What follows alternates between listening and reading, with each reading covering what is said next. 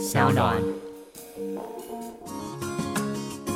嗨，欢迎来到我的森林，我是很可爱又很可口的海苔熊。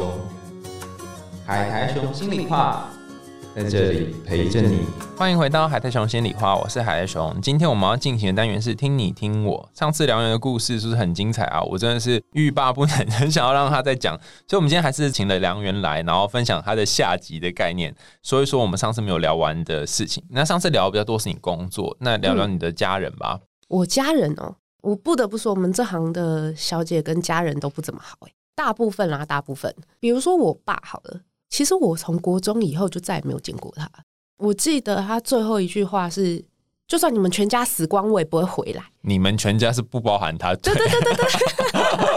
那他去哪了？他他那时候可能就已经觉得自己不是这个家的一份子。那那个时候是很流行台商嘛，他就是去了那边，但是他并不是去那边做生意的，他就是把公司的财产卷一卷，嗯，然后呢就跑去大陆就不见了。听说啦，听说好像还惹上了一些诈欺的官司。那自己在大陆也有家庭，所以就再也没有回来。所以他是把你妈跟你丢在台湾？对，把我妈，然后还有我的兄弟姐妹跟跟我，反正就全部都丢在台湾。家有几个几个姐姐姐弟弟哥哥妹妹啊？我有一个姐姐跟弟弟，有一个姐，所以你在中间。对，可是也没联络。嗯，其实你问我他们在干嘛，我不知道。他们住哪里，我不知道。我自己跟家人的近况也都是辗转听说的。就很不熟，对我们家的人来说，没有消息就是好消息。那过年的时候呢？不会，过年看对我来说，过年就是赚钱的日子啊。八大那时候很缺人，现在是没有了啦。现在大家都缺钱。我从高中之后，我就再也没有在家过年过，没有吃过什么年夜饭这种东西。没有，每年都在想说，那我今年要跟客人拿多少红包之类 的。真的，以前都告诉自己说，年每年都可以过。但是你不是每年都有钱赚，那种匮乏感会比跟家人相处来的重要。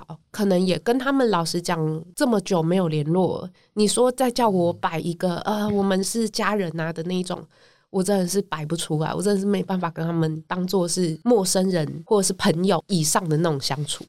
你说大学之后才开始没联络，那在大学之前或高中的那段时间是发生什么事，你们家才会变成这么破碎啊？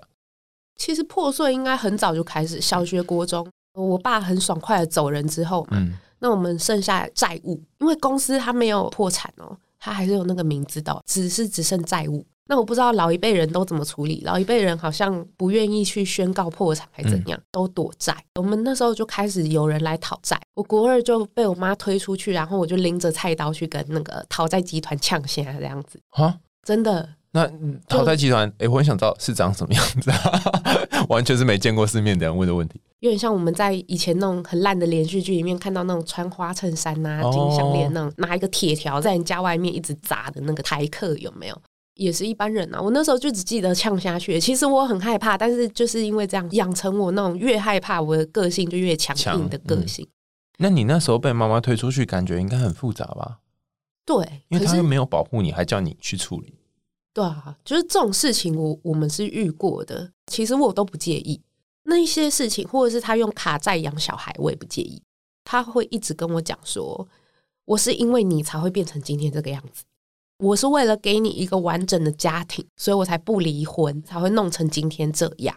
如果我离婚了，那你就会落入你爸那一边的人，婆家那边的手中，那他们非常的重男轻女。所以你会被虐打到大之类的，他有给我一个很重的这样的观念。实际上会不会，其实我不确定。然后就变成都是你的错，好像你是戴罪羔羊，你有某种罪名这样。对，所以我必须要负起责任，以后都要养他。哈，对。但但是他当年是有用什么方式养你吗？卡债啊，他就是就是什么哪家的现金卡都有，可是他的工作钱很少，所以他那时候到我高中的时候，他一个礼拜只能给我两百块餐费。我就去超市买那种冷冻水饺，两百块好像可以买个两袋左右吧，两袋大概也是有两百颗，然后你就精算你的每餐大概吃多少颗这样子。你就靠吃水饺度日这样？对，然后就是吃一些很便宜的东西，反正或者是家里的剩菜，他偶尔回来会做饭，那有剩菜就吃剩菜，剩菜都坏掉的话就吃水饺。反正就是从那时候我就开始很精算自己的生活用度。这些我都觉得算了，因为我觉得再怎么苦，它其实有就是生活上的苦。对他都有尽力的去养育，而且我还是在家里待最久的。直到大学有一件事，我真的是非常非常介意。那时候不是有换发那个新的身份证吗？嗯从旧式的改成那个晶片的，嗯，结果我拿不到我新身份证，因为我从来就没有户籍。地哈，我的身份证翻开背面是户籍地是写户政事务所，那为什么会没有户籍地？因为欠钱的关系，所以那个房东就把我们户籍丢出去了。后来我就发现，我其他家人都有拿耶，都有新的身份证。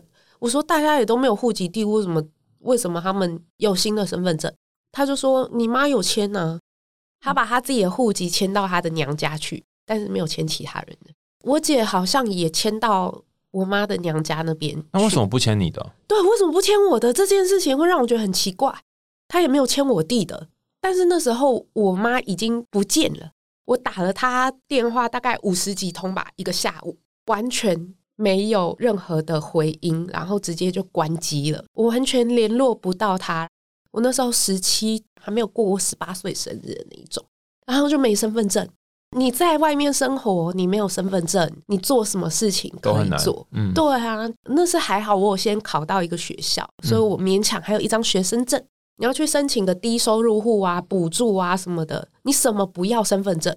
你就算是去便利商店打工都要身份证。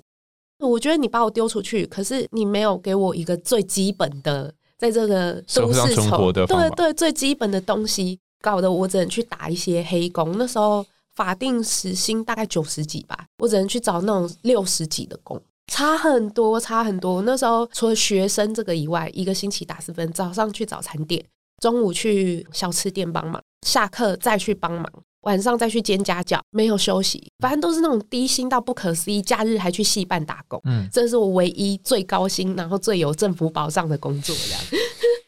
这个样子，我一个月四份加起来大概破一万出。啊，你这么拼命才这样的钱了耶？对，就是因为没有身份证，我是真的等到就是你满了满十八岁，然后自己去搞一个户籍。他们真的是把我当幽灵人口一样的看，把我国中同学的照片列印出来，然后问说这个是谁，这个是谁，就是确认、你是这个人这样。对，确认我这个人是存在的，然后呢，再把我载到我租的地方去，去问周边的居民说有没有见过这个女生在这附近出入，确认我是真的住在那一边，而且是主任哦，是户政事务所的主任嗯带着我去办的。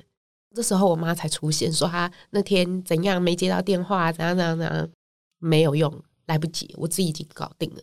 那我要他干嘛？那时候我跟我弟勉强可能一两年、两三年还会见一次，我才听我弟讲说，他在便利商店打工根本就没有办法支付他的学费加房租。我妈好像付了第一个学期的学费跟房租之后，就再也没有出现过。那你弟怎么活下来？比如说大家要去吃饭，他说：“哎、我走啊，我们去逛夜市啊！”不要，我没钱。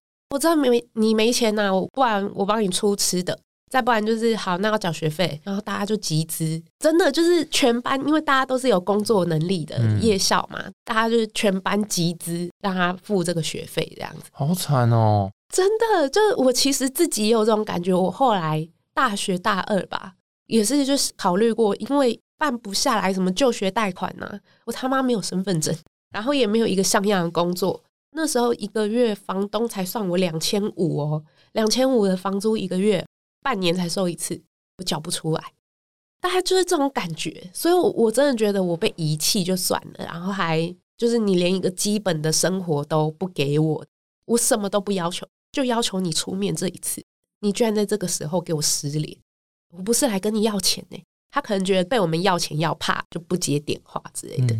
所以他其实有一点是不负责任之外，还把你从这个社会上面可以站的位置抽走了。那些位置都是我自己，包括身份证我自己搞。从此以后，对证件有一种莫名的执着，我就也去考驾照，去做很多事情，让自己去有一个社会上的基本地位。后来还是有一个学姐，她自己家境也比普通再下来一点点。我原本打算就休学好了，她把她整个暑假打工的钱都拿出来，让我去缴学费。为什么对你那么好？对，真的，我不知道，我觉得我比别人幸运就在这里。总是会在这种我觉得已经不行的时候遇上这种贵人，所以我才决定说好，那无论如何我要把大学念完，不然的话他借我这个钱就没有意思了，因为我知道我只要离开学校不会再回来。你等于虽然这人生当中你妈各种形式上的遗弃你，但是你却遇到了贵人。对啊，你要说不恨也是不可能啊，但是后来也是有慢慢走出来，就嗯好啦，都过了这样子，不然你再恨下去能怎么样呢？事情也不会改。之前是很恨妈妈把你丢在一个你根本没有办法存活的地方。不会，我恨的地方是他真的就只是他没有给我那一张身份证，你为什么不把它移走？我那时候被户政事务所的人围着骂一下午、欸，骂什么？我们民国八十几年的时候就跟发到你们家说你们要换户籍什么的，你们都没有换，现在你拿不到证件，怪我喽！所有人围着我一个骂、欸我就说民国八几年我才国中，这可以做什么？我觉得这个真的是父母的义务。所以你长达很长的时间都是没有证件的。对，那时候也没有健保啊，就是什么都没有。反正我我生病小病就忍着，那真的遇到那种很严重的病，甚至要动手术，就去找秘医。那秘医还是人家推荐的，就口耳相传、道听途说的。反正没死，我觉得这也是蛮幸运。如果我没有去八大做事，根本还不完学贷、健保欠学姐的钱。果然就是入这一行是因为真的很缺钱。对啊，绝对不是要为了成为 八大界的鲁夫，撸枪界的鲁夫这样。真的。爸爸跟你妈的感情最后走成这样，你自己对于感情会不会也有害怕？会耶。后来我发现不当小姐，我好像也还是会怕哎。怕什么？对，怕怕谈感情，怕说哦，那那么多人为了要跟你打炮，然后讲一些很靠北的话的样子，那是不是我现在认识的这个男生也会？其实我后来不得不承认，那是我自己的问题，因为我觉得你如果身为一个直男，你跟人家告白，但是你是跟他说。我觉得不是觊觎你的身体，因为我对你硬不起来，这样也是怪怪的哈。是一定会有那方面需求，但是你就会担心说自己是不是只要人家对你有好感，就是要往那个方向去这样子。我会甚至会把那个在包厢里等价交换那一套，不自觉的用在跟我约会的男生身上。啊，就可能其实我对这个男生感觉普通，顶多到朋友，我没有想要跟他发展到男女。但是我会因为他请我吃饭，送一点巧克力给我，甚至是送我回家，我会跟他来个 kiss by，亲他，而且是亲嘴。可是那个 kiss by 主要其实我知道义务性的，真的，因为我从小不是只有在八大这件事情而已，在其他跟异性的来往上，很多都是给我感觉就是他送我礼物，那我要给他一个 hug 或者什么的，就是真的。我后来发现，不是只有我有这种困扰，很多女生都会有这种，好像收了人家礼物就要被人家摸一下、抱一下、碰一下，不是只有我，我也是从网络上看到的，不知道 D 卡哪里看到的，总觉得自己好像跟这些物质的东西等价交换。没有。可是我觉得有一点不一样的是，你刚刚讲是你拿你的身体，或拿你的接吻，或拿你的拥抱去换人家给你的东西，耶。对啊，但是其实我并没有缺他要给我的那些东西对啊。这也太奇怪吧？对，但是所以只要他对我好，我好像感觉就会强迫自己去做一点什么回报他。有些时候你会不会有觉得自己好像并没有太有价值，所以会担心？也有可能就是其实我就不喜欢他，所以我会下意识的用什么样的东西回报他对我好，免得跟他勾勾顶。哦，搪塞掉。对对对，因为这种想法就是八大行业的一个中心思想，你用身体或是福利去换某种物质上的回报，这样子。嗯所以他今天只是先付给你了，嗯，那你还是要回点他什么东西这样。好像我觉得这样好辛苦哦，就是好像你什么东什么东西你都会我觉得，对对对，我觉得有，包括我父母的婚姻，他们也是建立在物质上啊，嗯所以物质一散掉，就什么都不剩了。嗯尽管是这样，尽管你很不想要建立在物质上，可是你好像也是在感情上不知不觉就会堕入这个路线。对，好像不知不觉就会觉得说，哦，那他对你好，你不能没有回报，但是你的回报不是感情上的，嗯那就只能在福利上做一点文章这样子。反正他就是没有不给这个选项。你不相信你就是人在那里跟他相处这件事情就很有价值。你这么一说，我才觉得，哦，原来是这样啊！原来他只是要我人在那边而已嘛。还是你都认为你一定要做点什么，你一定要给福利，这样你才有价值？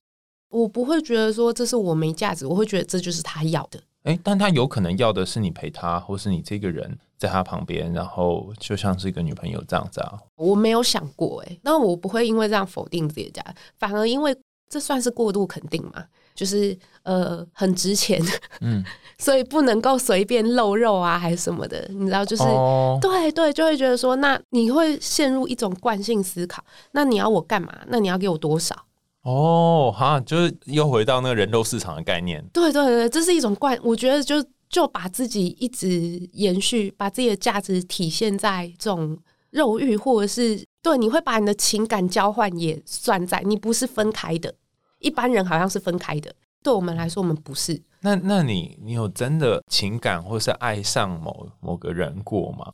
有哎，可是那个算网恋哎。可能对我来讲，我反而觉得我不要看见本人，我不要真的跟本人相处会比较安全感。你要说我真的了解那个账号的主人吗？多了解，我没见过他，所以其实有可能我爱上的只不过是你投射出去的一个，我借由他捏造出来一个幻影，根本就跟他本人完全不一样。跟真的人谈恋爱的时候，你就陆刚说的那个，好像要交换这个路线，就会有一些害怕。对我真的是，其实我反而真的是在你如果现实层面见到我的话，除非是像这种真的有一个题目的交谈，不然其实假设今天你在一个团体中认识梁渊这个人，那你可能也不知道我是谁。那个时候我大多数是非常沉默而且安静，然后大家对我的印象是很文静而且很害羞。其实我不太知道一开始要怎么样比较自然哦，所以跟男生一开始相处的时候就会卡卡的。对，如果真的是面对面出来相处，我会卡。比如说他突然牵我，就会觉得哦，那那我现在要做什么去？我要干嘛呢？对对对对对对，你会把它当成是工作一样的那种，你会忍不住就是往那个方向去套路。尤其我又不喜欢他的话，我如果喜欢他，那可能更糟，因为我就更手足无措这样。你就更不知道要做什么。对对，那个时候我觉得谈网恋就是我投入一个感情，但其实对象到底是不是真实存在的，我可能不是很介意。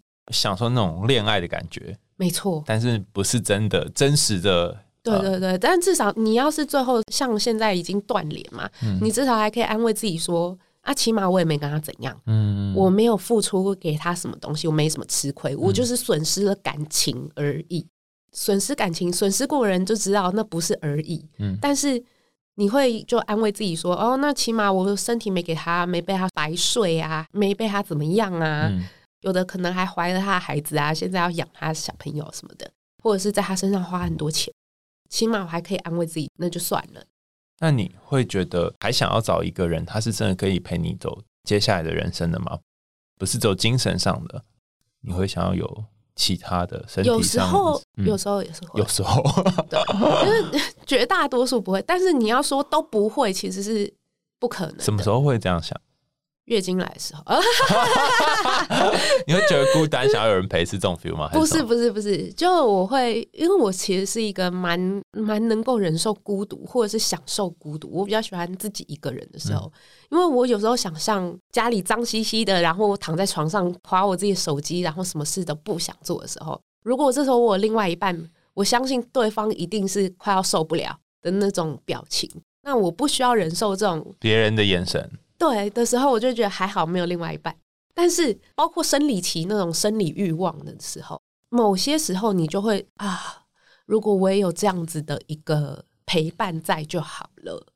但我相信啊。比起来，你应该会比较希望某些时候你是有一个睡觉的时候可以有个体温。对对对对，应该是像这种 feel 吧。对对对对对，大概是这种。尤其是最近天气特别冷，我推荐有这种镜头的都去养猫养狗。我还以为说有这种镜头就会买个电热毯之类。没有没有没有，养猫养狗，它给你的慰藉就差不多是那个样子。其实我现在还是会希望有个伴侣。你真的做什么成功的时候，你真的很想去分享的时候，然后有一个人可以听你说，对，像现在这样上岸的时候，我其实常常会觉得自己跟一般社会大众有一些不一样，有一些落差，有一些隔阂，但我不知道在哪里的时候，我可以去问啊，那你觉得这件事情怎么样？就是有一些比较内心的层面的东西，可以有个交流，有人可以跟你搭得上线。我现在还是会希望将来能够有一个伴侣，但是我会比较要求对方是有一定的历练跟成熟度，在社会上翻滚一段时间，这样才可以带你在岸上的日子比较容易过啊。对，然后当然也要有一点耐心，因为你啊可能有一大段的时间都是在在水底生活的，我现在是在沙滩上，好不好？就是夹在那个 岸岸上跟对岸跟海里面。的中间。那如果有什么话可以对家人说，虽然你你妈可能不一定会听，你会想要跟她说什么？嗯，老实讲，其实我没有指望他会听，我自己对他的期望就是你过好你的人生就好。我讲一句不太好听的，我现在最后最后能为他做的事情，就是至少保证他的后事、嗯丧葬费什么的有有着落，对，有人送终有着落，但是老实讲，接下来我自己也不确定自己能够帮他负担到什么样的程度，顶多就是给他经济面上的帮助。其实我后来想一想，可能你跟家人之间缘分就是这个样子，你也不需要太失落。在我小时候的体认就是，哦，原来不是说你是从他肚子里生出来的，好像他就对你有那个责任，应该要爱你，没有。嗯，没有，你会觉得你会觉得很愤恨不公，他为什么不爱我？为什么我是他生的，但他不爱我？他为什么会把我丢出来？那件事情其实真的是，那不是他应该的。他可以不爱你，那不是他的义务。除了生下来之后，他可以不爱你，的确可以做到。那并不是他必须得做这件事。不是他欠我的，你只要这样想，你就会觉得，好啦，那那那我也不怪你啊。如果养育我超出你的能力跟你的意愿，其实我不怪你。当我真正放下这件事情的时候，其实我是意识到他可能是爱我，只是这件事情真的超出他的能力，他做不到。你某种程度上面也不能算是原谅他，但是就是有点放下了。对啊，也谈不上原不原谅，因为老实讲，爱的反面其实不是恨，是无感。嗯就像我对我爸那样，我爸也把我丢下来啊，嗯但是我对他很久以前就无感了，嗯所以我不能理解为什么我妈要把他人生的失败跟不顺利全部归咎在我爸身上，他就是一个 nothing。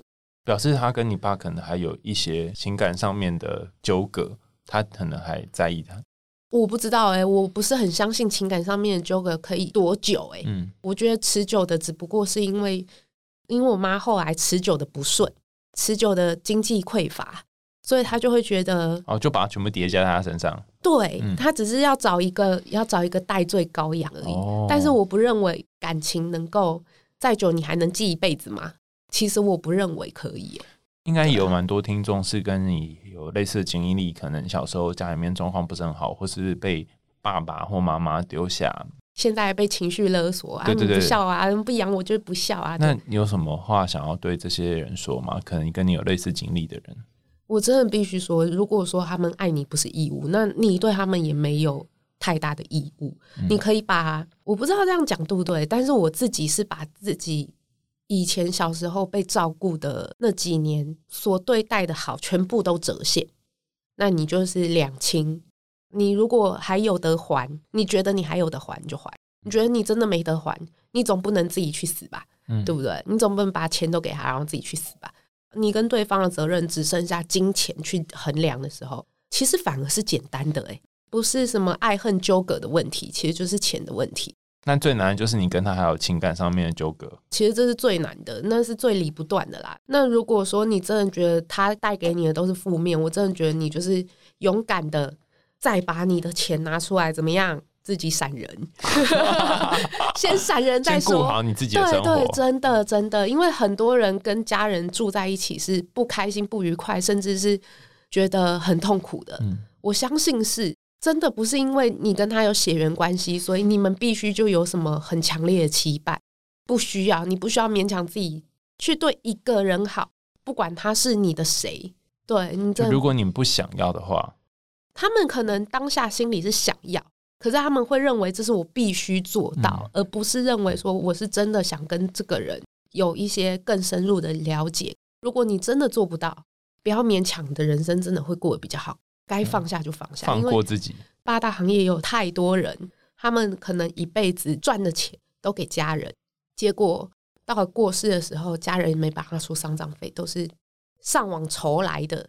一直到棺材抬出去了以后，他妈妈还在划手机。对，就是他也不知道棺材抬出去。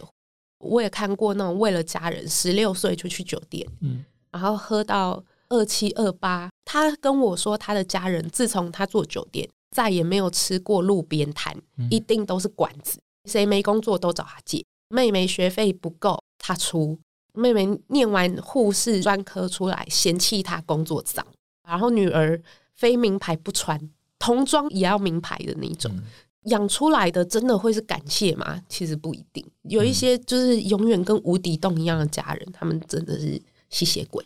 所以，当你的家人他不一定能够带给你正面的能量的时候，那时候你就可能就只能先顾好你自己，不要再把那些大把的钱砸在他们身上。如果你接受了我刚刚说的设定，不是因为我从他的肚子里出来，所以他就有义务要爱我，那你就可以接受，所以我也没义务要回报他什么的这种设定。这样你就会两边都比较轻松。真的，你要让自己的心先轻松了，你才不会给自己太大的压力。那些东西就只是你硬是要抓着而已。你说那些用家人的名义压榨你的这些人，他们真的有为你着想过什么吗？好，那你就把他们对你着想的好都换算成金钱，把那些不好全部换成减项，你再看你要付他多少，还是他要付你多少？那我们做人要大方一点。要是真的是人家亏欠你比较多，你就闪人就是了，我们就不要再计较了。嗯，梁元讲了这些，我觉得好像就是在告诉我们说，有些时候家人跟我们的关联是真的有好多的东西就在一起，但是如果你想让自己过好一点，就是把一些东西清掉，然后让你们的关系都变得比较容易一些。对，断舍离真的就是关系的断舍离，对对对，本来就没有办法保证说他是你的家人，他就必须对你好，他必须爱你。我们不能说每个都不是，也许他是，但是他做的东西不见得是你想要的东西。对，如果真的谈不好，谈不拢，对啊，其实我现在也放弃跟我妈在沟通了。我这么会讲，我都放弃跟我妈沟通。